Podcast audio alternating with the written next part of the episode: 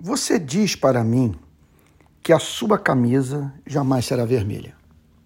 Se com isso você quer dizer que jamais usaria uma camisa vermelha com o símbolo do PT ou com a imagem da foice do martelo, quero lhe dizer que eu compreendo.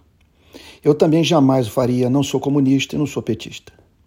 Se com isso você, você quer dizer que nunca apoiaria o stalinismo marxista da antiga União Soviética, que você reprova o que Hugo Chávez fez na Venezuela e que a ditadura cubana deve ser motivo de censura e repúdio?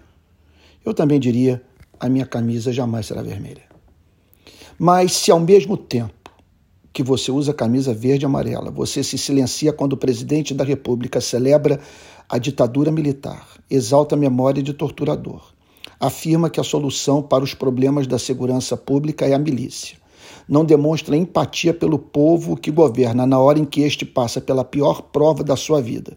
E num evento oficial em comemoração dos 200 anos da independência do seu país, puxa o coro de imbrochável.